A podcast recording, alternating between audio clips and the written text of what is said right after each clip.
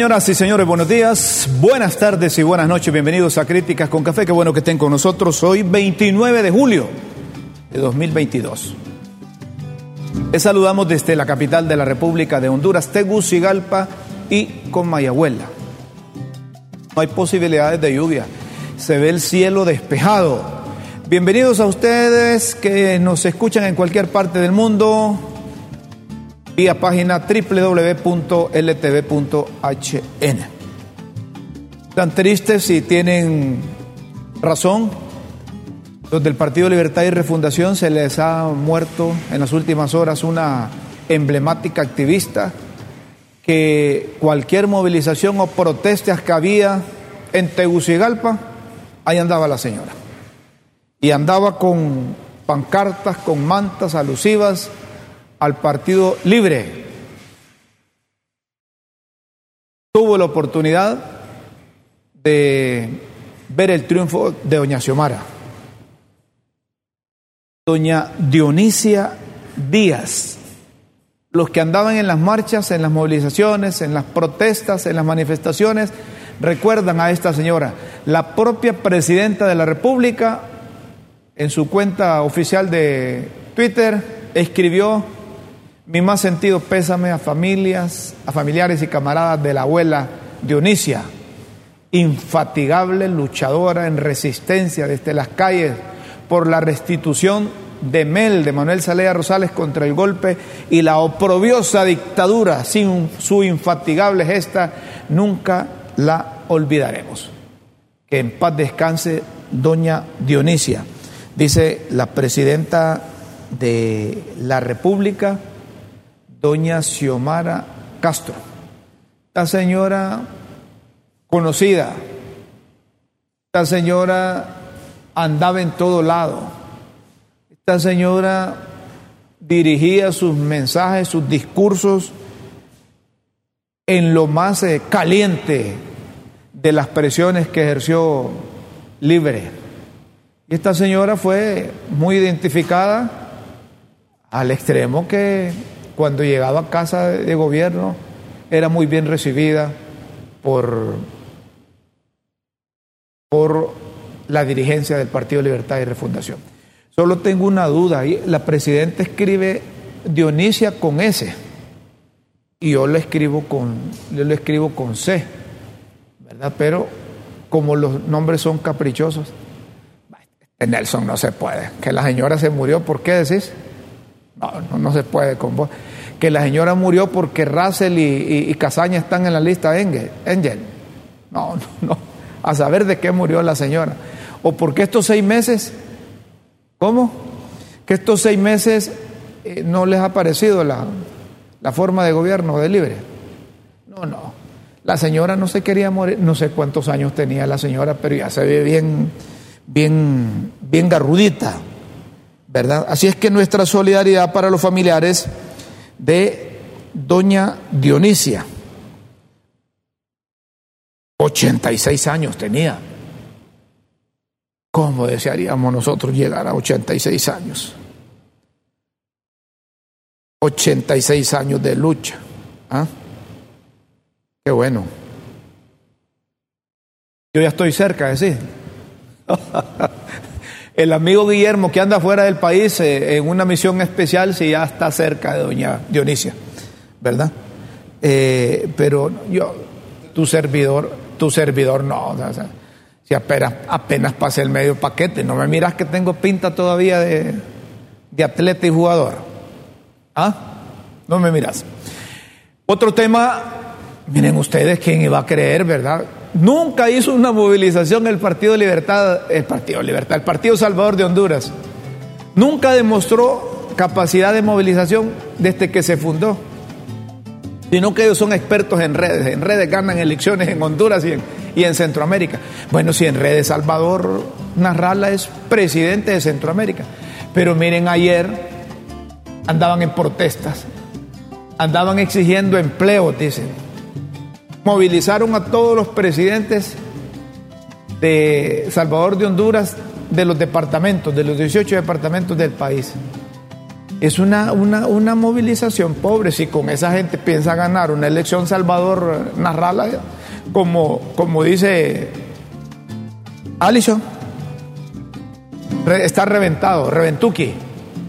Movilizaron a los presidentes del partido, de todos los departamentos, a presionar. Ahora les pregunto, ¿y estas presiones a qué se deben? ¿Es querer sombrerear a doña Xiomara?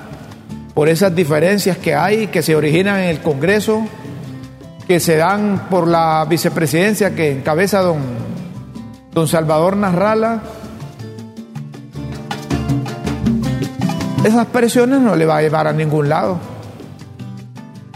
Díganme ustedes si el Partido Libertad y Refundación rompe, si cabe el término, con, el Partido Salvador de Honduras, ¿qué va a pasar? No pasa nada.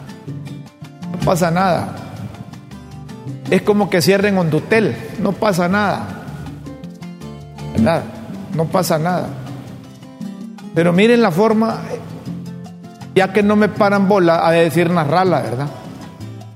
Ya que no me invitan, ya que no me llama, que la presidenta se ha distanciado conmigo y que no me riegan maíz, como popularmente dicen, para estas y otras decisiones, entonces les voy a movilizar los presidentes de los partidos, del partido, a saber cuánto gastaron ¿Y quién financió eso? Porque yo no creo que los presidentes del Partido Salvador de Honduras venga de Ocotepeque, venga de San Pedro Sula, costeándose su, su estadía aquí o su movilización. Pero son cosas que tenemos que acostumbrarnos, que tenemos que acostumbrarnos de estas protestas y se van ahí al centro cívico gubernamental porque es donde hay muchas instituciones y lo que logran es la notoriedad, que nosotros lo saquemos en los medios de comunicación. Y, pero que con esto van a sombrerear a doña Xiomara o a Mel Zelaya. No creo. No creo. A propósito del gobierno de la República, en otro tema se incorporará a la lucha contra la trata de personas. Corazón cinco estrellas. ¿Qué se le llama? A eso que el gobierno de la República se está incorporando con distintas organizaciones y coordinando también a nivel internacional. Lucha contra la trata de personas, corazón cinco estrellas. Es bueno, es bueno que por lo menos haya una manifestación pública, un interés público. Y yo no sé, Nelson, si ahí hay un, comunicado sobre eso, que, que en las últimas horas se emitió casa de gobierno. Porque miren, aunque usted lo dude, en pleno siglo XXI, siguen traficando con los seres humanos, siguen traficando con las jóvenes, con las mujeres, siguen robándose niños, siguen vendiendo niños, pero hay una voluntad política del gobierno de doña, doña Xiomara para combatir la, trata de, de personas. Y digo esto porque yo no sé si en el pasado se hacían los locos. Yo no sé si en el pasado se hacían los locos, pero el gobierno de la presidenta Xiomara Castro se incorporó oficialmente a la campaña Corazón Cinco Estrellas en el marco de la conmemoración del Día Mundial contra la Trata de Personas, declarado por las Naciones Unidas para celebrar el 30 de julio. El acto que se desarrolló en el, en el Salón de Casa de Gobierno que ha sido el escenario de lanzamiento de esta cruzada, evento en el que asistieron miembros del cuerpo diplomático, representantes de instituciones vinculadas a los temas de temas sociales, seguridad, educación y operaciones de justicia, entre otros. La presidenta estuvo representada por la designada presidencial Doris Gutiérrez, por la viceministra de Seguridad Yulisa Villanueva y Suá Martínez. Suá Martínez secretaria ejecutiva de la Comisión Interinstitucional contra la Explotación Sexual, Comercial y Trata de Personas en Honduras. Es largo esto. Hemos invitado un par de veces a Suá Martínez, pero parece que se le borra el cassette. Hasta después se acuerda que ha tenido compromiso porque estuvimos interesados en un momento dado de hablar con ella porque ella sostiene que siguen vendiendo los niños, que siguen vendiendo los niños y que muchas de las jóvenes que se incorporan a esas caravanas, dicen que van para Estados Unidos en el trayecto, Guatemala, México, se quedan y se quedan con bandas organizadas, con grupos criminales o con trata de personas. Las jóvenes, las señoritas, las seleccionan, las apartan y las dejan ahí en, en del, del vicio, en burdeles, pues. Y hay gente que hace negocios con esto, con ellas.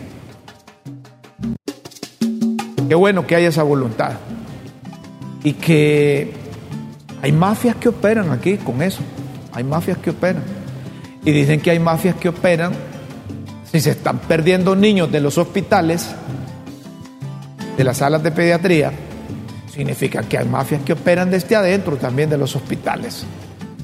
Por eso es que queríamos tener a, a Suá Martínez para que nos explicara estas cosas. Pero lo importante es que hay voluntad del gobierno para echar a andar toda una operación interinstitucional y tratar de reducir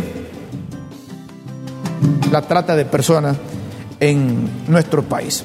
En otro tema, señoras y señores, lo que les advertimos ayer pasó en el Congreso. En el Congreso. Dice libre, derrotamos al juicio político. Derrotamos al juicio político. Partido Libertad y Refundación. Dicen que, y, esto lo, lo, reenvió también Russell Tomeva, otra trampa más derrotada, dice. Seguimos avanzando paso a paso, hombro a hombro, en el camino a la refundación del Estado. Es que la bancada de Libre escribió, tras someter a votación al Pleno Legislativo la solicitud de juicio político para los congresistas Racel Tomé y Edgardo Casaña, diputados, este no alcanzó los 86 votos que estipula la ley. que les dijimos ayer aquí? Ayer les dijimos que el presidente había anunciado, porque era una obligación de él también como eh, quien está al frente de la Junta Directiva del Congreso, el diputado Luis Redondo, someterlo a consideración ni que fuese hijo de vieja dunda él, que sabiendo que tenía más de 86 votos lo iba a presentar o lo iba a someter a consideración. Entonces esa es otra cosa más para decir más adelante, miren, nosotros sometimos a juicio político a, a, a Tomé y a Edgardo Casaña. Ayer mantuvieron bastante tiempo al diputado Villeda Bermúdez, Mauricio Villeda él quería proponer que para desentar, oiga, es quienes dirigen la, el Congreso, esa junta directiva de facto, debieran de sacar a Russell de ahí, hombre, y a, y a Edgardo Casaña de la vicepresidencia, y sentarlos allá por mientras solucionan ese problema. Pero ahí no hay voluntad, ahí no hay voluntad política. Ahí lo que antes era malo, hoy es bueno, o se hacen los locos. Entonces estas cosas, estas cosas va en detrimento, estas cosas van en detrimento de, del Partido Libertad y Refundación. Porque es que crearon una expectativa enorme, porque la lucha contra la corrupción, contra el narcotráfico, contra el crimen organizado, contra todas aquellas, todas aquellas personas que andan metidos en ilícitos, en actividades irregulares, lo iban a enfrentar. Y alzaban la voz, protestaban públicamente cuando aparecían listas de personas en esa denominada lista Angel. Aparecían los nombres de personas, empresarios, políticos, y ellos, los de libre, hasta hacían algarabía de esas cosas. Y le daban crédito a esa lista, pero ahora que aparecen, que aparecen nombres de los del libre, esa papada no sirve. Esa es una lista unilateral y que esa es una lista política. Entonces, ¿cómo es eso? El año pasado, por decir algo, partiendo de que ellos no estaban en el poder, esa lista sí valía y venía de Estados Unidos. Incluso yo tenía un amigo que los invitaba con todos los gastos pagados a los que aparecían en esa lista. Vamos a ir a Estados Unidos, vamos a ir a Disney. Como no aparecían ellos, esa lista sí valía. Pero ahora que aparece Edgardo Casaña y, Russell Tomé, esa cosa no sirve. Miren, son, los, los, políticos. Así son los políticos de Honduras. Y, sobre esto escribe Beatriz Valle, la diputada que se ha mantenido y que no me arrepiento de haber votado por ella. Yo dije públicamente por quiénes votaba. Yo dije que votaba por Hugo Noé Pino. Oigan bien, lo dije antes de la elección, que votaba por Juan Barahona, que votaba por el doctor Matius, que votaba por Beatriz Valle. El doctor Matius ya me decepcionó como político porque él juró a pies juntillas que se iba a quedar en el Congreso, que no iba a permitir que lo sacaran del Congreso para irse a la, a la, a la administración pública. Y una vez le dije yo a él personalmente, mire, usted traicionó mi voto porque yo lo elegí a usted como diputado, no como ministro. Incluso yo escribí en las redes sociales antes de la elección, deberíamos de comenzar con verdadera independencia de los poderes del Estado. Sí, que no se saquen diputados del Congreso para ir a cargo de, de la administración pública. Y ahí cayeron muchos.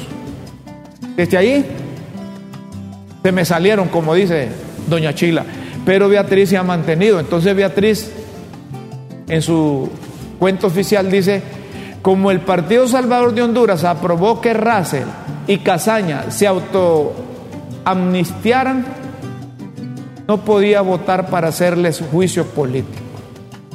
Dice que porque no cumplen requisitos de ley. Es juicio político. Dice Beatriz, y es que es cierto. ¿En qué cabeza cabe que Luis Redondo va a votar por Russell si Russell lo juramentó al margen de la ley? ¿Verdad? Así de sencillo. ¿Qué me decía Nelson? A ver, poneme lo que dice Luis Redondo, el diputado por Cortés. No me sorprende el cinismo de quienes pretenden victimizarse aduciendo situaciones inexistentes y falsas.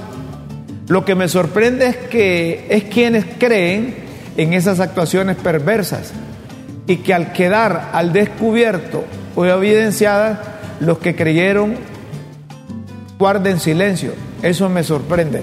¿Y a qué se estará refiriéndose ahí Luis Redondo? que quieren, pretenden victimizarse aduciendo situaciones inexistentes. ¿Cómo no va a ser inexistente, hombre? El, el espando ahí en el Congreso.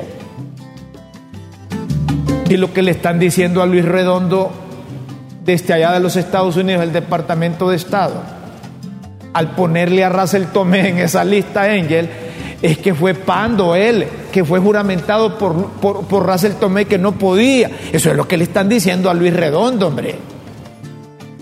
Y Luis Redondo, qué mal se vio ayer usted ahí, al darle la espalda bastante tiempo al diputado liberal Mauricio Villeda, que quería que le dieran la palabra y no se la dieron.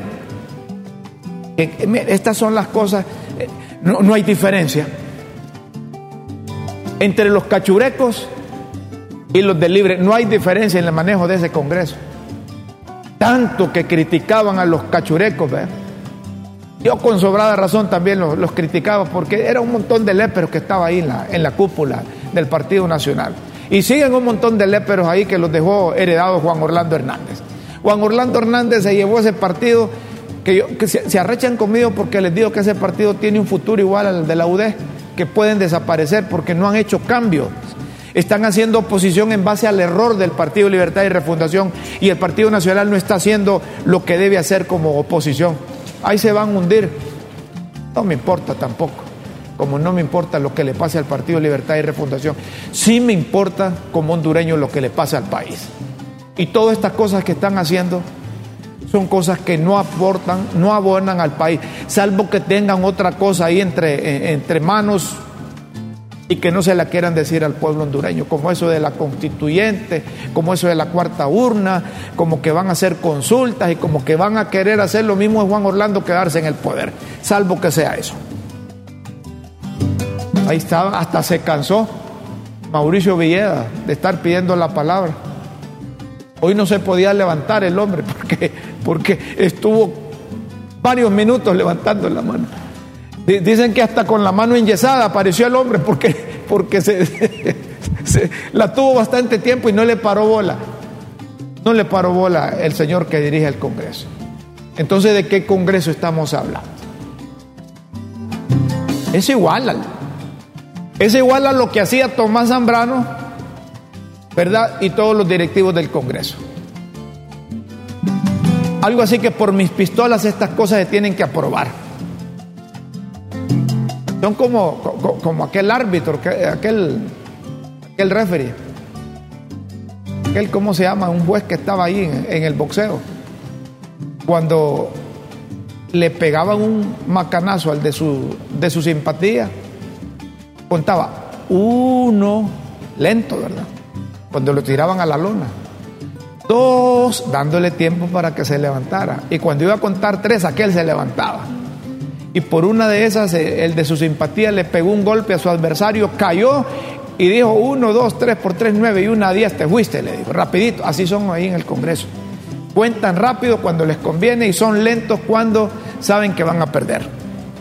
Señoras y señores, llegamos a las nueve con veinticinco minutos. Hay un tema, hay un tema que debemos preocuparnos los hondureños, que por andar en esas cosas políticas se nos olvida. Miren, el Banco Centroamericano de Integración Económica, Banco Centroamericano de Integración Económica, está advirtiendo la gran cantidad de pérdida que tenemos de energía. Y que esa cantidad de pérdida de energía, es equivalente a 30 generadoras de energía a nivel de Centroamérica. Y saben ustedes que Honduras es la que más pierde. Vamos a hacer una pausa aquí, porque vamos a tener a un experto aquí en Críticas con Café. Y lo vamos a tener porque yo no sé si tiene capacidad el Estado para monopolizar el sistema de energía eléctrica en el país. Está demostrado, dicen los que son de mayor edad, que el Estado es mal administrador. Y entonces tratan de presionar, es el término, ahogar quizá a los que generan energía. Y ahí están revisando que se venció el plazo de revisar los contratos, que, que no quisieron estos, que no quisieron los otros, que quieren eh, ponerles un precio, el Estado, precio de, generación de, de kilovatios horas. Y entonces ahí están en un solo problema. Pero no están advirtiendo que en un momento dado a nivel de Centroamérica podemos tener problemas con las compras que hacemos en el extranjero en cuanto a energía se refiere. Una brevísima pausa y luego volvemos aquí en Críticas con Café para hablar de este tema de la energía que nos interesa a todos. No solo debe interesarle al gobierno, al que está ahí de, de gerente o de ministro interino, sino que nos debe interesar a todos. Porque ¿quién no necesita energía en Honduras? ¿Quién no necesita energía en Honduras? Una pausa y luego seguimos aquí en Críticas con Café a través de LTV.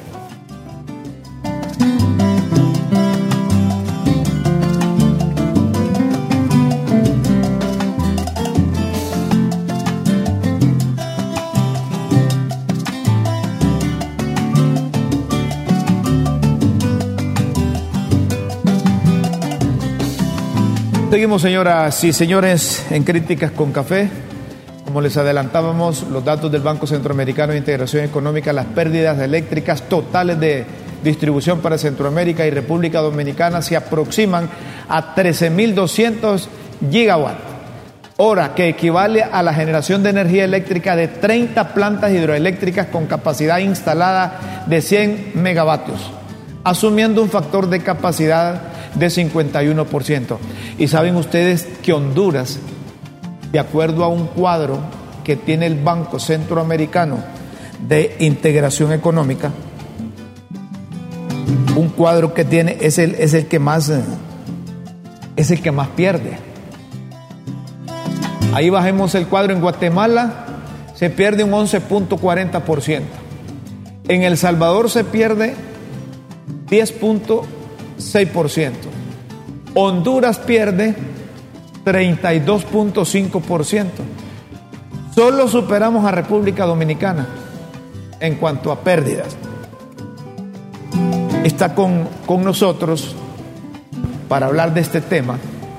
Hemos invitado a don Salomón Ordóñez, él es el presidente de los generadores de energía en nuestro país. De entrada le pregunto, don Salomón, gracias por estar con nosotros aquí en Críticas con Café a través de LTV. Eh, eh, ¿Quiere seguir con el monopolio del gobierno, el monopolio de la energía a través de la empresa nacional de energía eléctrica? ¿Eso es al final lo que buscan o realmente hay una intención de arreglar el asunto con los generadores y garantizar eh, el abastecimiento a nosotros los usuarios. Gracias por estar aquí de nuevo. Buenos días. Bienvenido. Buenos días, Rómulo. Mucho gusto. Los felicito por su programa de Críticas con Café. Gracias. Eh, es claro que el decreto que aprobó el gobierno en mayo del 2022 tiene una tendencia estatista eh, una tendencia a volver al monopolio público que el ENE tuvo desde 1957 y que precisamente dejó de serlo o comenzó a dejar de serlo en 1994, cuando usted claramente se acuerda la crisis energética que tuvo el país de racionamientos masivos. Esa fue la razón por que el ENE comenzó a cambiar su esquema. Lo que se ha hecho con la ley en mayo del 2024 es precisamente reversar todo lo que se ha venido haciendo de apertura de mercado para ayudar al Estado de Honduras a invertir, porque esa fue la razón del racionamiento masivo de 1994. Lene ya tenía problemas financieros graves al punto de que postergó y no pudo hacer las inversiones necesarias para invertir en plantas de generación. Eso puede volver a ocurrir si volvemos al esquema estatista que pretende la ley.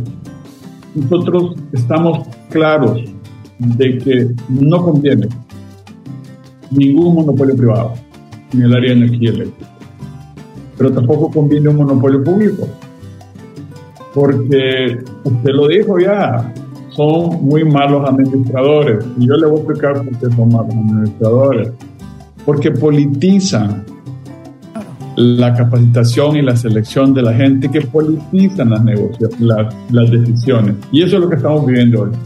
Una serie de pésimas decisiones tomadas no solo en los últimos 12 años, en los últimos 15 años o 20 años.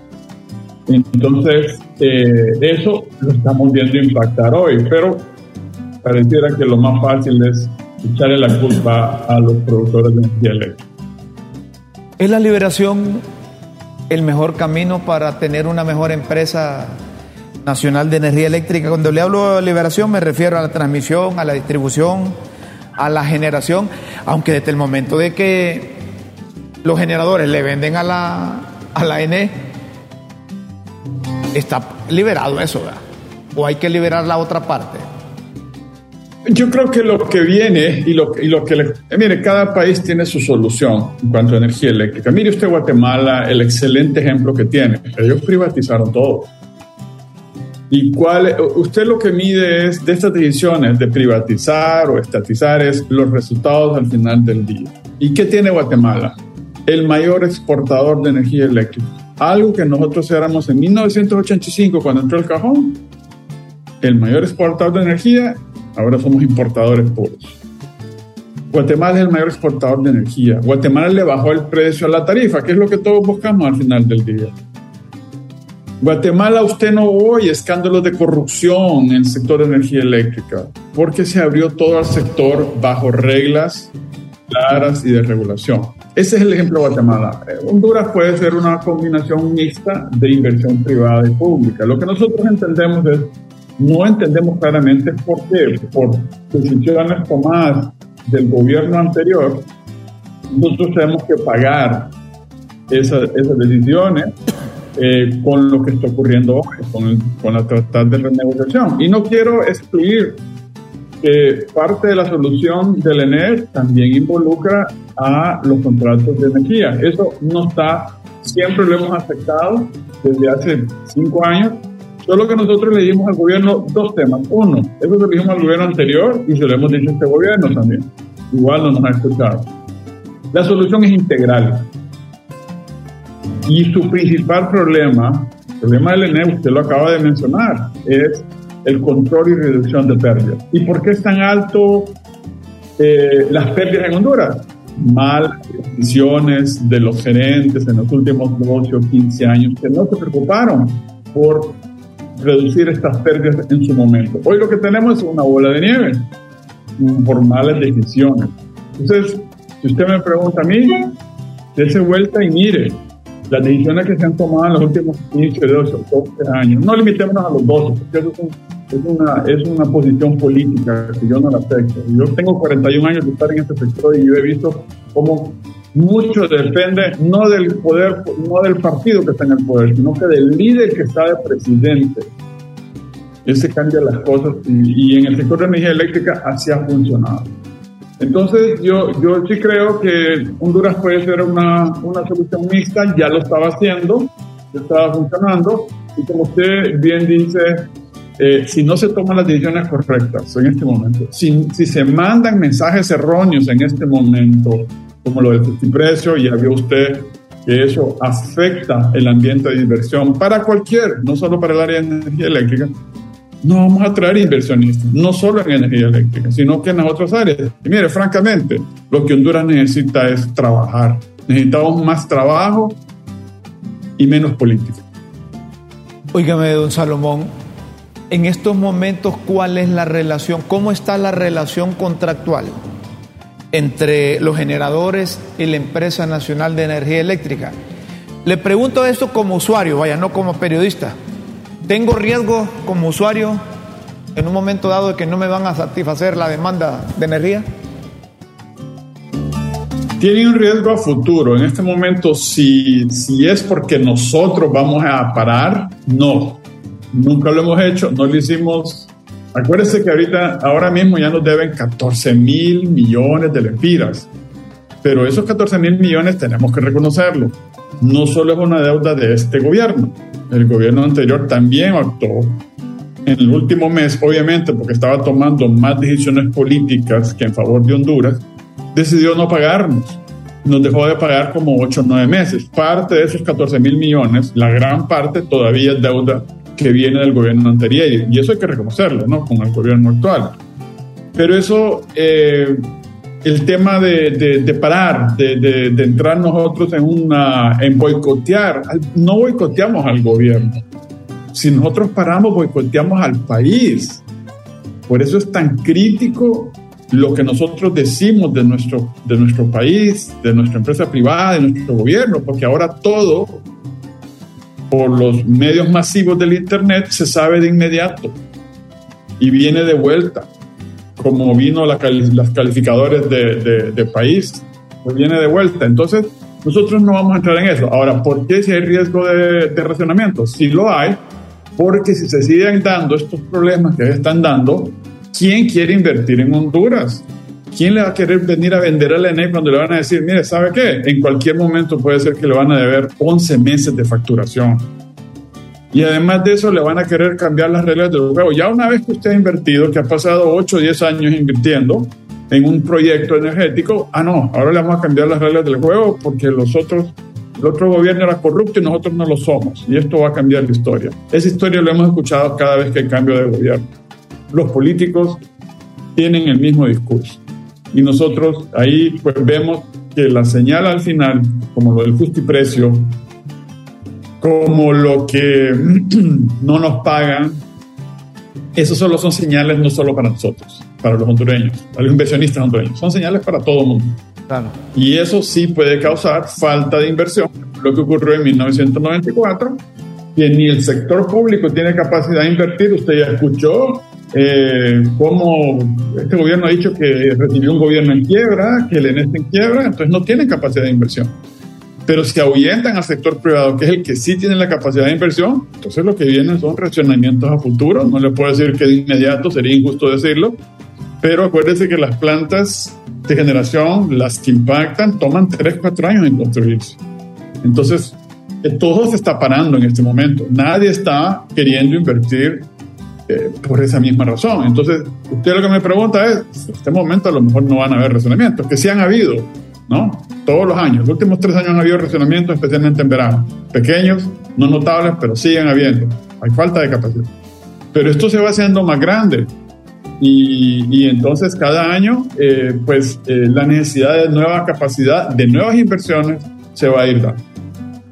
Es preocupante esto porque no solo afecta directamente a los generadores, ni solamente a la ENE, ni solamente a los usuarios, es al país porque cuando escuchan inversionistas, no necesariamente de energía, sino que de otros rubros que quieren venir al país y se dan cuenta que están, que están paradas las relaciones de pago, paradas las relaciones de contratos, parada el precio de, generación de energía, ¿quién va a venir a, arriesgar al país? Eso, eso, no se necesita ser experto para, para deducir.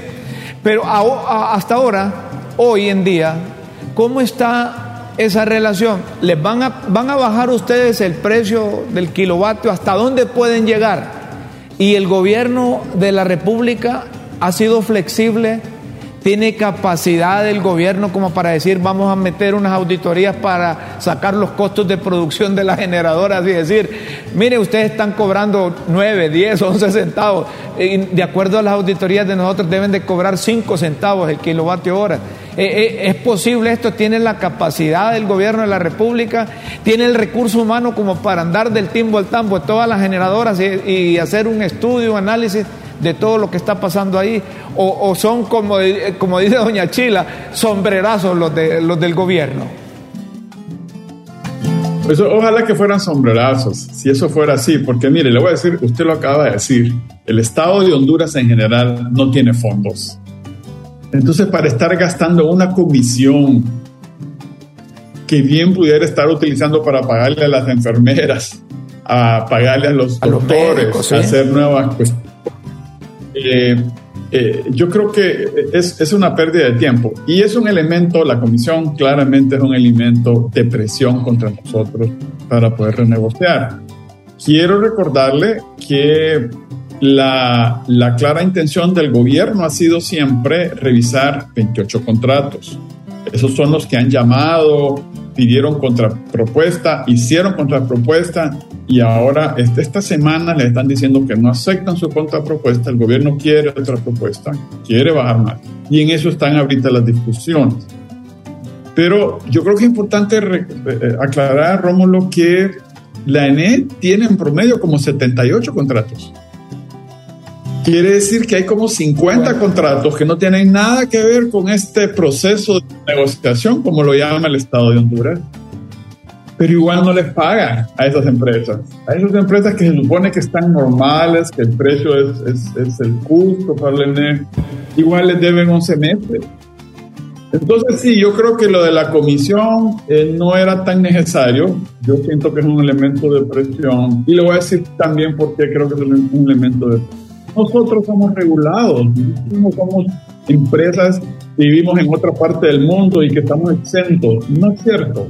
La SAR, nosotros reportamos a al SAR, nosotros reportamos a la Comisión de Banco y Seguro, nosotros reportamos a franquicias, control de exoneraciones en finanzas. Toda esa gente tiene la información de cada una de las empresas y usted, usted, usted es testigo cómo fue el SAR en la administración anterior, cómo persiguió a la gente del sector privado, a nosotros del sector de energía también nos persiguieron. No sé si eran por motivos políticos o por motivos de grupos económicos, lo que sea, pero nosotros fuimos expurgados por esta gente y entonces toda esa información ya la tiene el Estado de Honduras. bien podían analizar eso. Y un comentario final a lo que usted dijo. Si lo que la empresa privada ahora va a hacer en Honduras es decirle el gobierno a la banca, mire, ahora usted le voy a revisar cuánto gana y no puede cobrar más que tanto de interés. Eh, a las farmacias, ¿sabe qué? Le voy a revisar tus ganancias y ahora usted ya no puede vender la pastilla a 10, lempiras, sino que ahora la tiene que vender a 2 lempiras, porque eso es lo que debería estar ganando usted. Esto lo que va a hacer es matar la empresa privada de Honduras. No, y estamos de acuerdo en eso. Ahora tengo que hacerle una pregunta. ¿Y nosotros los usuarios en qué momento entramos en ese, en ese contrato entre un generador y el gobierno? Le pregunto esto porque, discúlpenme la palabra, al, al final nosotros somos los jodidos, los usuarios. Y no podría haber una cláusula ahí, por ejemplo, que, que, que diga, el Rómulo es generador de energía y produce 100 megavatios, entonces esa inversión que hizo la va a recuperar en 15 años. Después de 15 años el precio del kilovatio va a bajar porque los gastos de la instalación de la empresa ya no se están dando. Es decir, algo así como para que me garanticen a mí también que, que, la relación generación-gobierno también favorece al usuario. Totalmente de acuerdo con usted, Rómulo. Y funciona así, así como lo está diciendo usted. Si el Estado, de, el, Estado de Honduras es soberano de cambiar su política energética, hoy usted y yo estamos hablando y le decimos al Estado, Estado, mire, ¿sabe qué? A partir de ahora en adelante, cualquier licitación pública que usted haga, cualquier contratación que usted haga, con amigos, con parientes o con quien sea, no puede contratar arriba de 10 centavos de dólar el kilovatio. Y como dice usted, y además de eso, dentro de 10 o 15 años, usted me va a vender ese kilovatio hora a 8 centavos, porque usted ya pagó sus deudas, ya pagó el banco y todo eso. Eso está muy bien. Pero esas son las nuevas reglas. Esas las pone el Estado a partir de hoy y es justo las reglas claras para que quiere invertir. Y que cada inversionista, especialmente el extranjero, va a venir y va a decir cuáles son las reglas de Honduras. Son estas. Bueno, voy a compararlas con las de Costa Rica, con las de Guatemala y voy a invertir donde mejor me salga. Entonces, eh, yo creo que vale lo que usted dice de aquí para enfrente. Lo malo es que usted quiera hoy venir y decirme, no sabe qué, hace 10 años el Estado le dio un contrato y aquellos eran corruptos y yo no soy corrupto. Entonces ahora yo le voy a cambiar las condiciones. No, está mal. Sin siquiera eso fue algún acto de corrupción o no. Los inversionistas nacionales e internacionales creyeron que habían reglas claras en Honduras a largo plazo. Las están cambiando hoy para atrás. Para enfrente, haga lo que quiera y mire a ver quién le viene a invertir con estas nuevas condiciones. Así de sencillo. ¿Y, quién, les está dando dinero a ustedes para ponerse al día con los bancos? Si dice que les deben tantos meses. Buena pregunta. Mire, le voy a explicar. Le comentaba que hay como 50 contratos que no tienen nada que ver con esta renegociación. Y, mire, hay un mire, y discúlpeme, discúlpeme, yo no entiendo eso. ¿Por qué 28 y no todos los 78? Partiendo de que hubiesen 78, ¿por qué y cómo bajo qué parámetros hicieron a un lado 50 y quedaron 28? ¿Cómo es eso? No, no tenemos claro. El gobierno simplemente nos comunicó, queremos hablar con esos 28 contratos, son 18 generación de energía solar, eh, tres de generación de energía eólica con viento y el resto son térmicos, que aproximadamente son creo que seis o siete. ¿Y a todos los quieren tratar igual o deben tratar igual a todos? La generación. No, no los pueden tratar igual. No pueden, porque.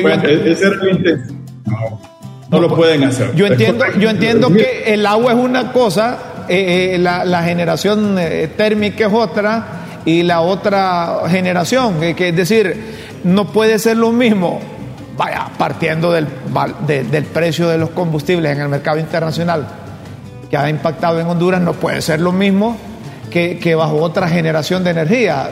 Se me ocurre a mí, generación vía combustible no puede entrar a negociar por la generación eh, eh, eólica, por ejemplo. ¿Sí es?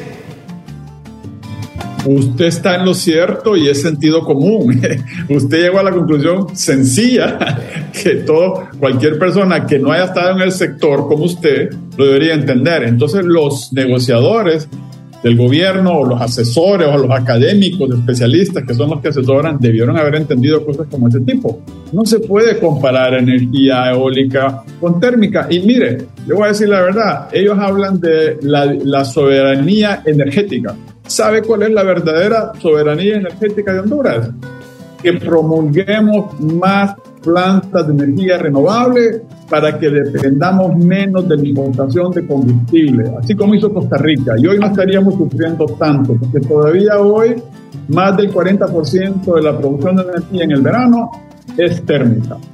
Entonces, en este momento, en vez de estar persiguiendo, deberíamos estar viendo cómo promovemos nuevas plantas de generación de energía eléctrica renovables, donde tenemos las capacidades más grandes en Honduras, es hidroeléctrica, solar, eólica, son las que deberíamos estar proponiendo ahorita para alcanzar la verdadera soberanía energética, que es no depender de ninguna importación para generar nuestra energía y no depender de que hay una guerra en Ucrania que nos vino a afectar hoy los precios de combustible. Totalmente de acuerdo con ustedes. 30 segundos para una última respuesta, don Salomón. ¿Va a salir humo blanco en estos días con el gobierno y ustedes o realmente creen que, que se está haciendo política con esto de la energía?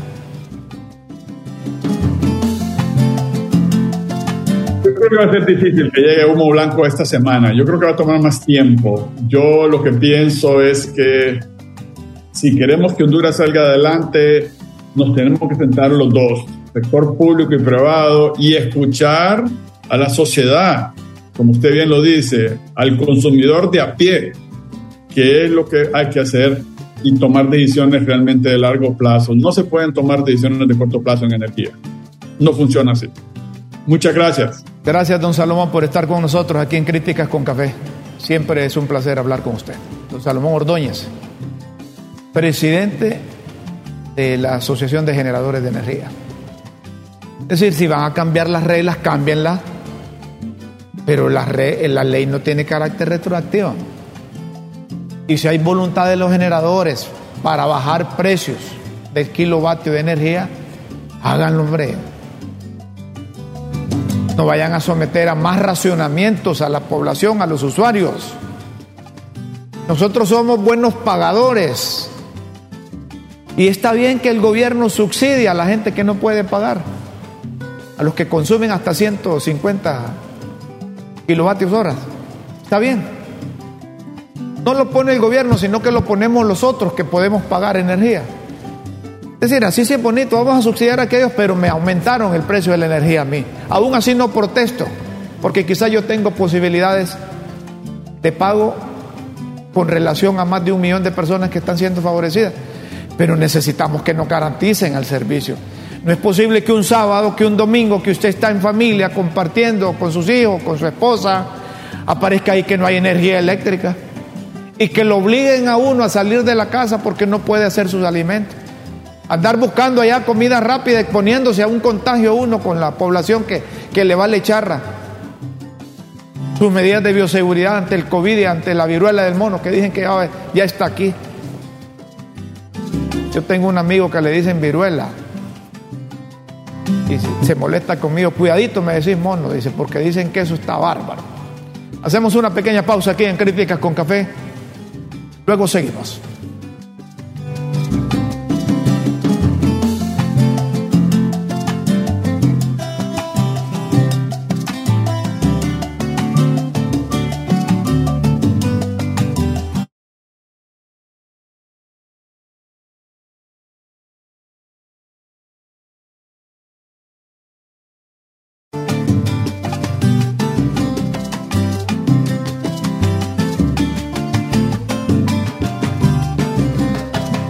Seguimos, señoras y señores, médicos estadounidenses, Resolute Sentinel,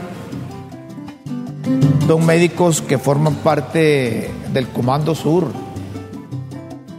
de los Estados Unidos, saben que han andado allá por, por la zona de, de Oroquina. ¿Ah? Esta gente haciendo ultrasonidos Usted puede ahí enfocar correcto. haciendo ultrasonidos, mismos que no lo pueden hacer los médicos en esas aldeas, en esos municipios. Y esta gente del Comando Sur, de este Resolute Sentinel, han andado en esas actividades. Esas actividades son bienvenidas. Y son bienvenidas porque hay mucha necesidad de médicos en el interior del país. La mayor parte de los médicos quieren trabajar en, en las principales ciudades. Gracias a los médicos estadounidenses, gracias al Comando Sur, a nombre de estas mujeres y a nombre de los pacientes que, por falta de recursos no tienen acceso a, a un ultrasonido y ellos lo andan haciendo de forma gratis. Ya para despedir el programa, ustedes se acuerdan, eh, a ver, ¿se acuerdan ustedes quién es este personaje? ¿Ah? ¿Quién es este personaje? Correcto. ¿Recuerdan? Moreno. Tito Livio Morena, Moreno Cuello. Ex jefe del Estado Mayor Conjunto de las Fuerzas Armadas. Pero miren ustedes que, que, Moreno Cuello como que realmente ya se olvidó del uniforme y se dio realmente a la vida privada. Porque si ustedes encuentran a Moreno Cuello hoy en día, no lo conocen. Y digo que no lo conocen porque vean ustedes ahora el look el nuevo look que se ha echado Moreno Cuello.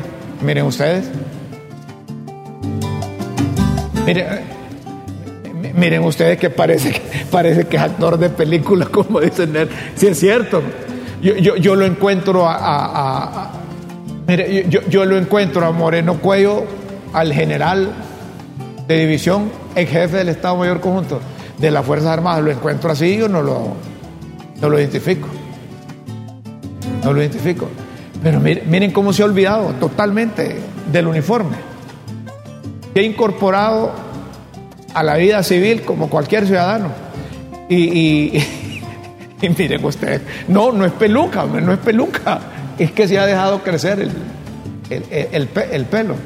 Y como no tiene mucha barba, ¿verdad? Por eso es que le salen esos pelitos ahí, pero eh, ponerme la otra, ahí está, eh, peludo siempre peludo, pero miren ustedes, como dice doña Chila, se ha tirado a la perdición el, jefe de las Fuerzas Armadas de Honduras.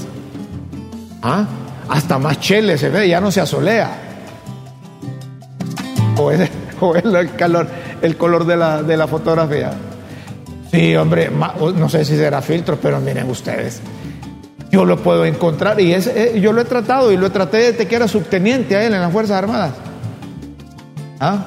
Yo le tengo mucho aprecio a, Tito Livio Moreno Cuello, pero yo me lo encuentro así y no lo identifico. Cualquiera, ¿verdad? Cualquiera. Enorme diferencia. Voy a ver cuándo me dejo crecer el pelo también así y la barba. No me deje entrar Nelson aquí. Marvin. Señoras y señores, hoy es viernes. Y los chicos de los frenos, fíjate que la otra vez me preguntaron quiénes son los chicos de los frenos, Nelson. Entonces dame los nombres de todos los que están allá que no los ven. Freddy Rodríguez, Juan Moncada, Chino Chino, Gerson García, Luis, Luis Mondragón, Alishan, ¿Ah? Nieto, ¿qué? Carlos Ordóñez y Nelson Nieto, Nelson Nieto. César en el máster principal. Un día los vamos a traer aquí para que vean quiénes están, porque son varios, son varios los que están aquí. Señoras y señores, tenemos que irnos, los invitamos para el próximo lunes. Un fuerte abrazo a Guillermo Jiménez Mayén, que disfrute con su familia que está fuera del país, allá anda disfrutando de unas merecidas vacaciones.